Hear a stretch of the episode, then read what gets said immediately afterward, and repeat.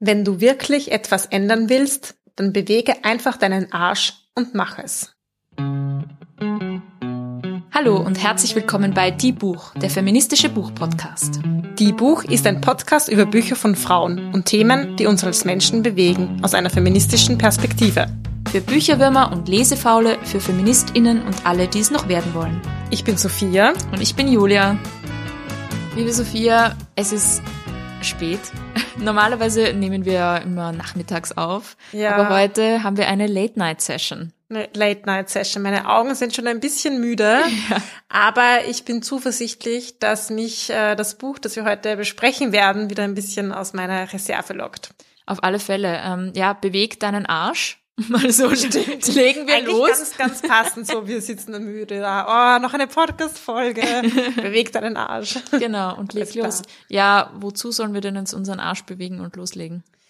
Ja, wenn es ähm, nach dem Buch geht, dann sollten wir ganz viel innovative Ideen entwickeln und Dinge erfinden. Uh, okay. Ja, äh, das Buch, das ich heute mitgebracht habe, heißt Rebel Minds von Melanie Jahreis und stellt 44 Erfinderinnen vor, die unsere Welt verändert haben. Das heißt, die Autorin porträtiert 44 Frauen, die etwas sehr Innovatives erfunden, entdeckt, entwickelt haben und ja, gibt uns so einen ganz kleinen Einblick ähm, in ihre Erfindungen. Und das ist ganz interessant, weil ganz viele von diesen Dingen oder Konzepten kennen wir, aber ich nehme an, dass wir oft die Frauen dahinter nicht kennen. Ja, eben. Ich habe mir gerade, ich habe gerade drüber nachgedacht, wie viele Erfinderinnen ich tatsächlich kenne und mir fällt jetzt so ganz spontan eigentlich nur Marie Curie ein. Ja, die ist drinnen im Buch. Die ist drinnen im Buch, okay. Ähm, Wer mir noch einfällt, ist Hedi Lamar, auch eine Österreicherin. Stimmt, da gab es, glaube ich, vor kurzem eine Ausstellung auch im Jüdischen Museum in Wien über Hedi Lamar, weil sie war ja eine berühmte Hollywood-Schauspielerin genau. und die meisten kannten sie ja auch als sehr schöne Frau, die Schauspielerin war, aber sie war auch eine Erfinderin, wie du richtig gesagt hast. Genau, ich habe mal eine Dokumentation über sie gesehen. Es gab nämlich auch einen Film, der hieß Bombshell und der hat mir sehr, sehr gut gefallen. Den habe ich damals sogar im Kino gesehen. Also daher kannte ich sie, aber davor habe ich auch nie von ihr gehört. Deswegen, ich bin schon sehr gespannt, ähm, welche Frauen du uns heute noch vorstellen wirst. Ja, ich habe tatsächlich drei Frauen herausgegriffen, die ja, die einfach ganz interessant äh, sind und die ich, die nicht, die jetzt nicht Marie Curie und Hedy Lamar sind. Okay. Und lustig, dass du sagst mit äh, Hedy Lamar, weil ich habe einen Marie, Marie Curie Film gesehen. Da gab es auch einen vor ein paar Jahren. Okay, habe ich nicht gesehen. Ja, ich finde es ganz spannend, weil scheinbar brauchen wir dann diese Filme und Bücher manchmal, um die Personen besser kennenzulernen. Ich schaue mir auch sehr gern so Biografiefilme an. Mhm, ich finde die total, total cool, so, ja. weil ich denke mir so, oh, spannend, man lernt irgendwie was dabei und es sind ja dann oft Lebensgeschichten, die auch sehr interessant sind. Absolut, ich liebe sowas auch total. Aber ähm, sag mal, welche ist die erste Frau, die du uns mitgebracht hast, die wir vielleicht auch noch nicht kennen? Ja, ich dachte, es sollte etwas sein, was zu uns passt. Okay. Es ist etwas, was wir, ich mache dir ein Rätsel, okay? Ja, bitte. Ganz spontan. Okay, also, ähm, es ist etwas, was wir bei jeder Podcast-Session hab, dabei haben. Okay. Und ähm, was wir beide aber auch abseits vom Podcast jeden Tag, ja, was uns jeden Tag begleitet, würde ich sagen. Okay. Und es dampft. Es dampft. Ja. Verdammt. Ich wollte jetzt sagen, das Mikrofon. Das wäre jetzt ganz einfach gewesen, weil ich meine, wir haben auch in unseren Handys Mikrofone eingebaut und wir schicken uns auch fast täglich Sprachnachrichten. Aber wenn es dampft, dann wird es wohl nicht das Mikrofon sein. Es ist auch schwarz übrigens. Die Teekanne. Nein. Der Wasserkocher. Nein. Fast. Die Kaffeemaschine. Ja, du bist ganz äh, nah dran. Der, okay, ich wollte schon sagen. Na, sag's. Der Kaffeefilter. Oh, der Kaffee, aber der Kaffeefilter dampft doch nicht. Naja, aber der Kaffee, ich meine, der Kaffee dampft. Puh, der, also dass der Kaffeefilter dampft. Ich hätte jetzt auch sagen können, es ist kegelförmig oder so, da wärst du wahrscheinlich nicht so leicht drauf gekommen. Ja, das stimmt. Das Dampfen hat mich, hat mich in die richtige Richtung ja. gelenkt, ja. Auch wenn ich mal einen dampfenden Kaffeefilter sehen möchte. Okay. Gut. Ähm, Hätten ja, wir das auch geklärt. Die, die, die, technische Beschreibung war vielleicht nicht ganz exakt. Aber ähm, ja, der Kaffeefilter, auch wenn wir meistens, wenn wir gemeinsam sind, ähm, trinken meistens French Press, gell? Genau, da verwenden wir eigentlich keinen Filter. Aber Filterkaffee ist auch super. Ja, ich trinke in der Arbeit immer Filterkaffee. Und ich finde es, es hat ja auch so ein bisschen ein Revival, Filterkaffee. Ja, Hat ja äh, längere Zeit eh halt so als der, naja, günstigere Kaffee vielleicht gegolten. Aber es gibt ja jetzt schon eigene neue Hypes rund um den Kaffeefilter. Absolut. Okay, ähm, das heißt, wer hat den Kaffeefilter erfunden? Die Frau heißt Melitta Benz und manche kennen vielleicht die Melitta Kaffeefilter. Die gibt's nämlich immer noch. Es gibt noch eine sehr große Firma, die, die eben auf Melitta Benz zurückgeht und die nach wie vor Kaffeefilter produzieren. In ähm, 50 verschiedenen Ländern mit 3400 Angestellten. Und dieses Unternehmen wurde tatsächlich von Melita Benz gegründet und sie hat eben auch den Kaffeefilter erfunden. Und zwar im Jahr 1908. Da war sie 35 Jahre alt und Mutter und Hausfrau und hat sich geärgert über den ganzen Satz, der da immer im Kaffee drinnen ist. Sie hat total gern Kaffee getrunken, aber immer dieser Satz in der Tasse, das mochte sie nicht sehr gern. Und dann hat sie eines Tages kurzerhand einen Messingbecher genommen, mit einem Nagel Löcher reingeschlagen, ein Löschpapier aus dem Schulheft ihres Sohnes genommen, das reingesteckt und den Kaffee durchlaufen lassen. Und war sehr begeistert von dem Ergebnis, hat das dann zu ihren, in ihrem Freundinnenkreisen und ihrer Familie versucht und kurz darauf äh, beim Patent an das Unternehmen Melitta angemeldet. Wow, nicht schlecht. Und was ich auch sehr cool finde, die, ihre ersten Angestellten waren ihr Mann und später dann auch ihre Söhne. Mhm, sehr gut. Ja, und sie ist dann ähm, herumgereist, so durch, durch Deutschland. Sie ähm, war auch Deutsche und hat bei verschiedenen von diesen Messen dieses neue Konzept vorgestellt ähm, und hat das dann auch später auch weiterentwickelt, so dass dieser Filter quasi nicht so rund war wie das Löschpapier, sondern diese Tü Tütenform hat, wie wir sie auch heute noch kennen. Der Becher war dann nicht mehr aus Messing, sondern aus Porzellan. Ja, und hat so ihr ähm, Kaffeefilter-Imperium aufgebaut. Also sie war wirklich eine Unternehmerin, hat eben dieses Unternehmen gemeinsam mit ihrem Ehemann dann geführt. Im Ersten Weltkrieg war da natürlich ein großer Einbruch. Kaffee konnte sich niemand mehr leisten, aber auch alle anderen Bestandteile einer Kaffeefilterproduktion waren ähm, nicht vorhanden. Und deshalb hat sie in dieser Zeit Pappkartons verkauft in ihrer Fabrik. Mhm. Naja, recht hat sie. Ja, und danach ähm, hat das Geschäft aber wieder Fahrt aufgenommen und sie war auch bekannt als sehr soziale Arbeitgeberin. Sie hat zum Beispiel Boni ausgezahlt, statt sechs Tage 15 Tage Urlaub vergeben und hat auch die Fünf-Tage-Woche eingeführt, was damals noch sehr progressiv war.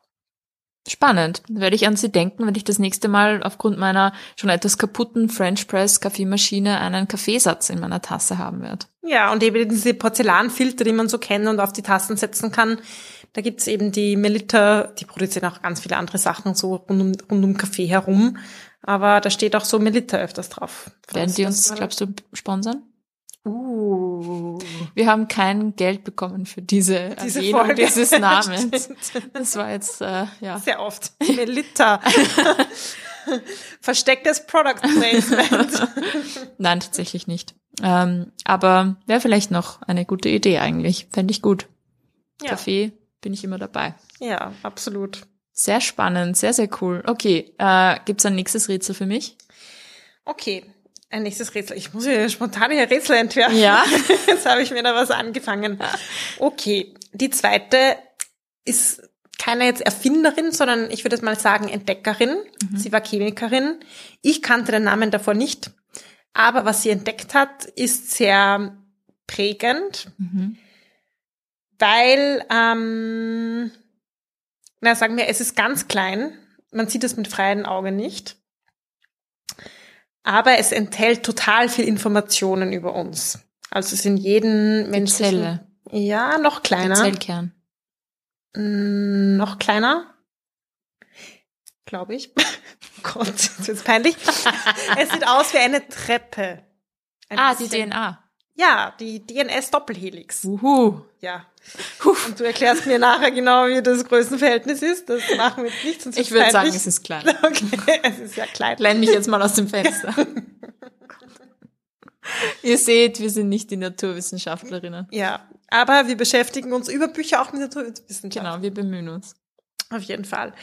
Ja, Rosalind Franklin war eine Chemikerin. Sie ist in London geboren, 1920 in eine sehr wohlhabende Bankiersfamilie und hat sich sehr früh für Naturwissenschaften und Mathe interessiert und ist da auch sehr herausgestochen. Also es ist ihren Verwandten sehr früh aufgefallen, dass sie eine große mathematische Begabung hat und ist mit 17 Jahren, muss man sich mal vorstellen, in Cambridge aufgenommen worden und äh, hat dort Chemie studiert. Sie hat zur Struktur der DNS geforscht und das war dann so spät in den 50ern wirklich das Top-Thema in der Wissenschaft.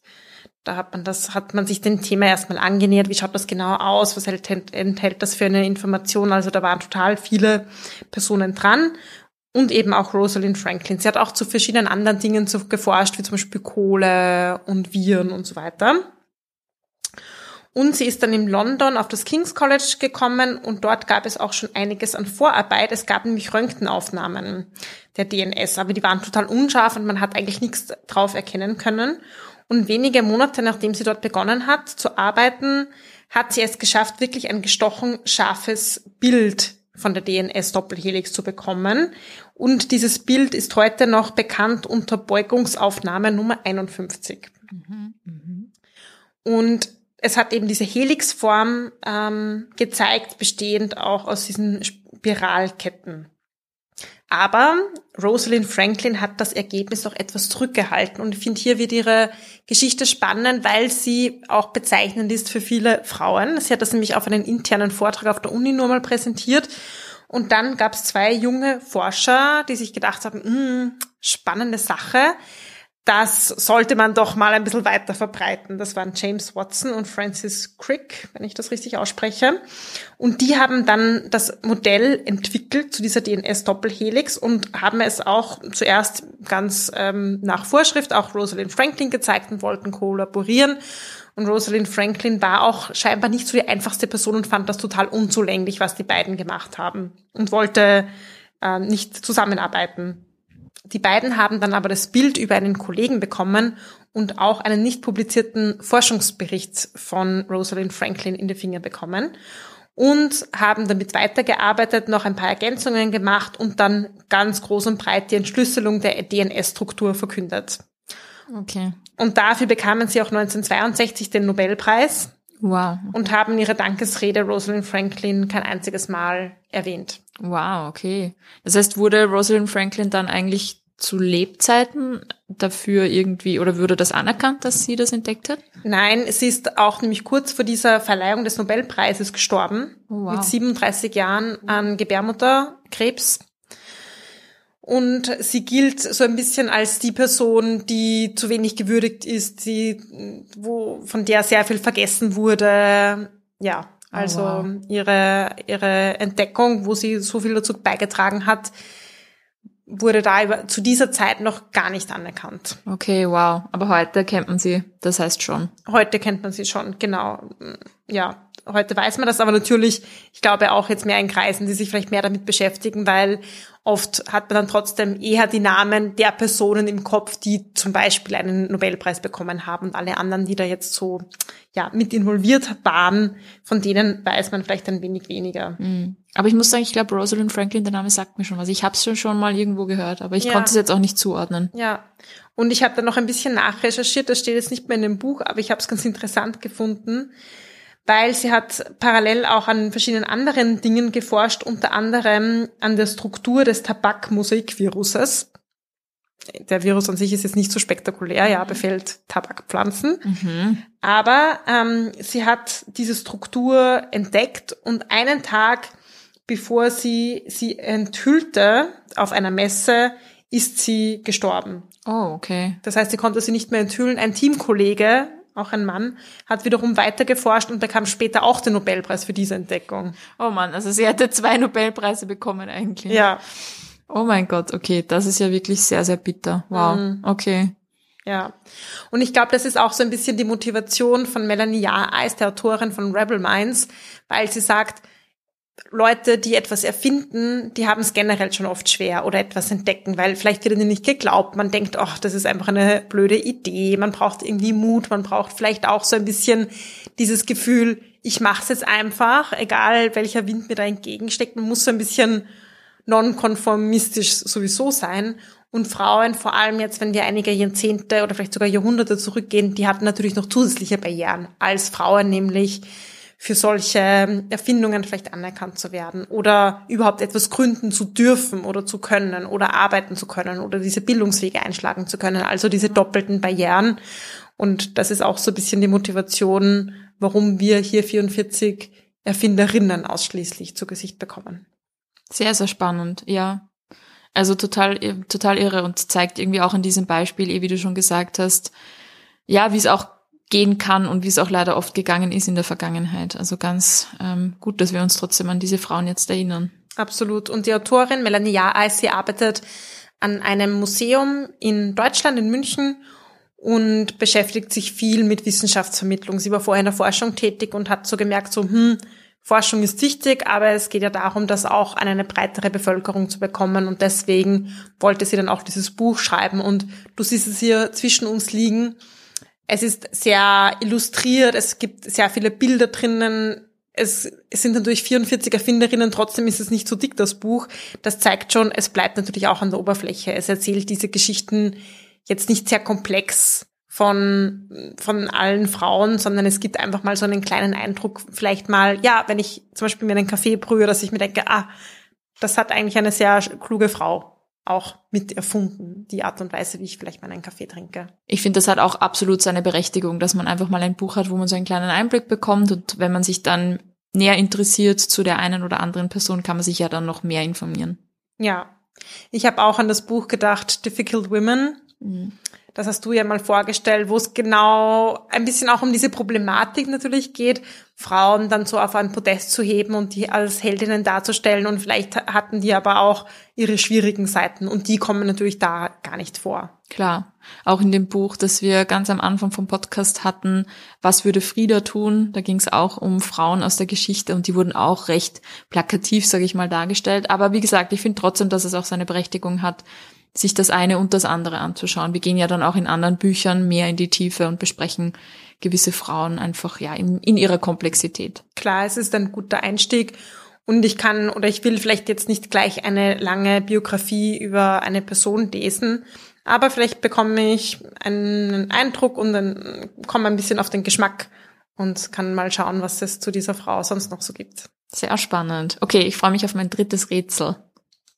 Okay, es geht nämlich um eine Frau, die hat nichts erfunden, sondern die hat etwas entfunden. Oh mein Gott. Jetzt wird's Meta. Jetzt wird's Meta. okay. Entfunden, das heißt, sie hat etwas verbannt. Uh. Mhm. Sie hat sich gegen etwas eingesetzt. Mhm. Sie war auch Menschenrechtsaktivistin. Mhm. Und ja, es ist schwierig, dass du da jetzt drauf kommst, aber sie hat etwas verbannt, was sehr viele Menschen getötet hat. Mhm. Okay, ich belasse mal da. Was könnte das sein? Das ist ein Was sehr viele Menschen getötet hat. Ja. Wisst ihr jetzt, dass ich alles aufzähle, was es okay. auf der Welt gibt? es gibt so viel Böses ja, auf der eben. Welt. du kannst mir vielleicht sagen, aus welchem Land sie stammt. Vielleicht kenne ich sie. Ah, sie stammt aus den USA. Okay hat aber viel mit lateinamerikanischen Ländern zusammengearbeitet und dann weltweit. Mhm. Sie hat tatsächlich einen Friedensnobelpreis bekommen, wenn wir schon bei Nobelpreisen sind. Mhm. Und wer die Antwort weiß, kann jetzt unter folgender Nummer anrufen. Hallo? Hallo, ich weiß die Antwort, ne? Ja, sagen Sie mal, Sie können hier fünf Gutscheine gewinnen. ähm, ich weiß es nicht. Es okay. tut mir sehr leid. Okay. Klügere AnruferInnen als ich. Oh. Ich habe heute von, das muss ich kurz dazu erzählen, von Katapult Magazin, falls ihr das kennt, das ist sehr, sehr cool, ähm, ein, auch ein Rätsel gesehen und ich habe es auch nicht gelöst. Und es stand irgendwie drunter, die Schlausten äh, in der Katapult-Redaktion haben das in acht Sekunden gelöst. Und ich habe sofort totalen Stress bekommen und habe sofort aufgegeben, es zu lösen, weil ich mir dachte, so, die acht Sekunden sind doch gleich vorbei. Wenn ich das jetzt nicht löse, dann bin ich einfach nur dumm. Ähm, es war ein, eine Abbildung von Luxemburg wo ich natürlich keine Ahnung habe, wie Luxemburg ausschaut, eh klar. Und es war in rosa eingefärbt. Also rosa Luxemburg. Wow. Und ich wäre in meinem Leben nicht drauf gekommen. Also Okay. ich fühle mich gerade so ein bisschen wie, wie in diesem Fall. Also ich hoffe nicht, dass es rosa Luxemburg ist. Nein, es ist nicht Rosa Luxemburg, wobei auch eine coole Frau, kommt aber nicht in diesem Buch vor. Ähm, sie heißt Jodie Williams. Okay, Schon mal was von ihr gehört? glaube nicht. Und sie hat sich eingesetzt, um Landminen zu verbannen. Na, servus. Das hätte ich nicht gemeint. Da wäre ich nicht drauf gekommen. Aber jetzt fühle ich mich nicht so Ist schlecht. jetzt auch nicht so vielleicht eine, eine Waffe, auf die man jetzt gleich kommen würde, wie, keine Ahnung, nukleare Waffen oder so. Aber tatsächlich ein großes Thema, weil sie in vielen Kriegen eingesetzt wurden und oft auch sehr breit verstreut wurden, wurden über Länder. Und das Problem ist, dass die ja ewig liegen bleiben können und auch noch Jahre später steigen immer Zivilisten, Zivilistinnen, oft auch Kinder einfach auf diese Landminen drauf und die machen ganze Gebiete unbewohnbar oder ja, verstümmeln Menschen noch Jahre, Jahrzehnte, bevor eigentlich ein Konflikt vorbei ist. Also es richtet sich besonders grausam auch gegen Zivilisten, Zivilistinnen. Und Jodie Williams hat sich mit Landminen beschäftigt, weil sie auch aktiv war in einer Hilfsorganisation, die viel mit Honduras und El Salvador zusammengearbeitet hat und hat sich dort auch medizinisch um die Opfer von Landminen gekümmert. Und das hat sie so sensibilisiert, dass sie gesagt hat, nein, es kann eigentlich nicht sein, dass wir hier Schadensbekämpfung machen und es gibt immer noch Länder, die einfach in binnen Sekunden diese Landminen verstreuen und dann Jahre, Jahrzehnte später leiden die Leute noch drunter. Und hat sich dann ganz stark dafür eingesetzt, dass es ein Verbot von Landminen durch internationale Abkommen gibt. Sie hat wirklich begonnen so als eine One-Woman-Show und hat ganz breit mobilisiert von Personen über Organisationen, hat da hunderte und tausende Unterschriften gesammelt und hat eine International Campaign to Ban Landmines gegründet, die ICBL, die war dann recht bekannt. Und es, sie hat es tatsächlich geschafft, dass 1997 122 Staaten dieses Übereinkommen unterzeichnet haben. Wow. Also, dass sich 122 Staaten dafür verpflichtet haben, dass sie also für ein Verbot quasi von Landminen ausgesprochen haben und auch sich ähm, verpflichtet haben, Landminen zu vernichten, die sie noch jetzt in ihrer mm, ja in ihrem Militär hatten. Und im gleichen Jahr bekam sie noch den Friedensnobelpreis. Dafür. Voll spannend, voll spannend, sehr, sehr cool. Ja, und sie ist auch immer noch sehr aktiv. Sie hat nämlich später mit Shir, Shirin Ebadi, das ist eine iranische Friedensnobelpreisträgerin, und auch gemeinsam mit Wagari Matai, eine kenianische Friedensnobelpreisträgerin, eine Initiative gegründet, die Nobel's Women's Initiative. Da geht es nämlich darum, Friedensorganisationen, die so mehr so Grassroots, also sehr ähm, Basisgruppen sind, überall auf der Welt zu unterstützen, auch zu zeigen, wie viel Frauen für Frieden beitragen und ähm, das auch ein bisschen bekannter zu machen, Vernetzungsarbeit zu leisten und das, dieses, ähm, diese Initiative gibt's immer noch und ist immer noch sehr aktiv. Sehr spannend. Sehr, sehr, sehr cool. Wow, okay, auf die Landmine wäre ich wirklich nicht gekommen. Ja, es ist wirklich, ja. Es ist schwierig. Verstehe ich. Ja, es ist schwierig. Mein Rätsel war auch nicht top vorbereitet, muss ich sagen. Das macht nichts. Deswegen finde ich auch nicht so schlecht. Nein, kein Problem. Sehr spannend. Ja, also du hast mir auf alle Fälle ganz viel Lust gemacht, da jetzt reinzulesen und viel zu entdecken. Wie gesagt, drei neue Erfinderinnen bzw. Entdeckerinnen kenne ich ja jetzt. Ähm, ja, voll cool. Also kannst du das Buch sozusagen auch empfehlen? Ich kann es empfehlen. Es ist wirklich so ein Buch, das man gerne im Bücherregal stehen hat. Und ich bin so angegangen, ich habe mir einfach das Inhaltsverzeichnis durchgeschaut. Es ist auch ein bisschen lustig, weil die Frauen sind einfach nach Alphabet geordnet. ähm, ja, und, hab, und da dachte ich mir so, hm, was ist spannend? Kaffeefilter, einfach so ein Alltagsgegenstand. Oder wie gesagt, sowas wie Landminen, einfach ein brisantes Thema. Und es kommen auch viele bekannte Frauen drinnen vor, wie Jane Goodall zum Beispiel oder Greta von Thunberg oder Von? Coco Chanel. Ist sie schon von? Von Wurde schon geadelt in der Ja. Zwischenzeit. wurde geadelt. An wen dachte ich jetzt? Keine Ahnung. Ich war in Gedanken schon weiter. Fake News in Fake. News. Sie wurde von der Queen, dem die Königsfamilie flöten geht. Wir brauchen den. Also jetzt wird ganz viel Fake News. Also diese Folge ist wirklich voll mit interessanten Facts und mit Alternative Facts. Also alles, was die übrigens die Erfinderinnen betrifft, stimmt. Bis auf manche Namen.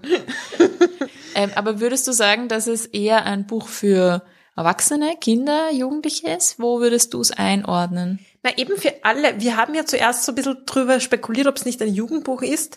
Und die Optik verleitet ein bisschen dazu, weil es alles illustriert ist und auch es ist wirklich ganz bunt. Mhm. Ähm, es richtet sich aber nicht explizit an Jugendliche. Es ist schon sehr einfach geschrieben und die Sätze sind sehr simpel, aber ich glaube, es will einfach wirklich so einen, einen Einblick für alle geben. Okay, ja. Eine Frage, die ich mir noch so gestellt habe, es sind schon sehr viele westliche Frauen und sehr viele, die jetzt so im vergangenen Jahrhundert aktiv waren. Das ist ein bisschen eine Schlagseite. Es gibt schon auch, auch Frauen, die jetzt von außerhalb Europas oder den USA kommen, aber weniger. Das ist vielleicht so ein bisschen die Kehrseite. Umgekehrt habe ich mir dann auch gedacht, aber ich weiß nicht, was du über diese Theorie denkst. Das ist jetzt einfach mein, war mal so ein Guess von mir weil es ist ja schon eine, fällt in eine sehr starke westlich-liberale denke, dass es so etwas wie eine Erfindung gibt, die man dann bei einem Patentamt anmeldet und man sagt, diese Person hat es erfunden. Mhm. mhm. Weil meistens ist es ja ein kollaborativer Prozess. Mhm. Und meistens gibt's ja da irgendwas, was dem vorausgeht oder man spricht in einer Gruppe drüber und dann entwickelt man es weiter. Und alle Erfindungen, die jetzt sehr lang zurückliegen, da weiß man oft ja gar nicht, wie er es jetzt konkret erfunden hat. Und gerade was jetzt außerhalb Europas ist, da hat das ja gar nicht so den Wert, dass da jetzt ein Patent wo drauf liegt oder dass es jetzt eine Person zugerechnet wird und dann preisen wir diese Person und berufen uns auf sie. Das ist schon so ein bisschen eine, fällt natürlich in eine westliche Wissenschaftstradition. Und ich habe mich gefragt, ob das vielleicht ein bisschen daran liegt oder ja, ob wir noch zu wenig genau hingeschaut haben, wo mhm. denn diese anderen Frauen vielleicht sind. Wäre vielleicht spannend auch so als weiterführende Recherche oder wenn ihr auch Erfinderinnen, Entdeckerinnen aus außerhalb Europas kennt, einfach nachzuschauen. Gibt es denn da genug? Kennen wir da schon genug? Vielleicht muss man da auch noch mehr Recherche betreiben. Das wäre auch spannend, sich das noch anzuschauen. Das stimmt. Wenn da jemand gute Tipps hat, Hinweise, dann immer gern. Wir genau. freuen uns dazu. Wir freuen uns. Meldet euch. Schreibt uns gerne. Unsere E-Mail-Adresse kennt ihr ja mittlerweile, aber für die, die es nicht kennen, plaudern at diebuch.at oder auf Instagram auf at die-buch. Da könnt ihr uns auch erreichen. Und ja, wir freuen uns immer über Feedback und auch Hinweise und Lesetipps und so weiter und so fort. Danke dir, Sophia. Ich bin auf alle Fälle ein bisschen gescheiter als vorher. Sehr gut. Mit ähm, Facts und Fake News. es, es ist spät. Wir haben es am Anfang schon erwähnt.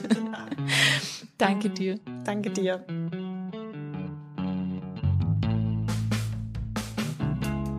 Das war Die Buch, der feministische Buchpodcast. Ihr könnt unsere neuen Folgen jede zweite Woche auf unserer Website www.diebuch.at finden oder in eurer Podcast-App. Folgt uns außerdem gerne auf Instagram, Facebook und Twitter. Wir freuen uns immer über euer Feedback sowie angeregte Diskussionen. Schreibt uns dafür einfach eine E-Mail an plaudern.at oder kontaktiert uns via Social Media. Ein großer Dank gilt zum Schluss noch der Zirkusband, die uns ihre tolle Musik zur Verfügung stellt.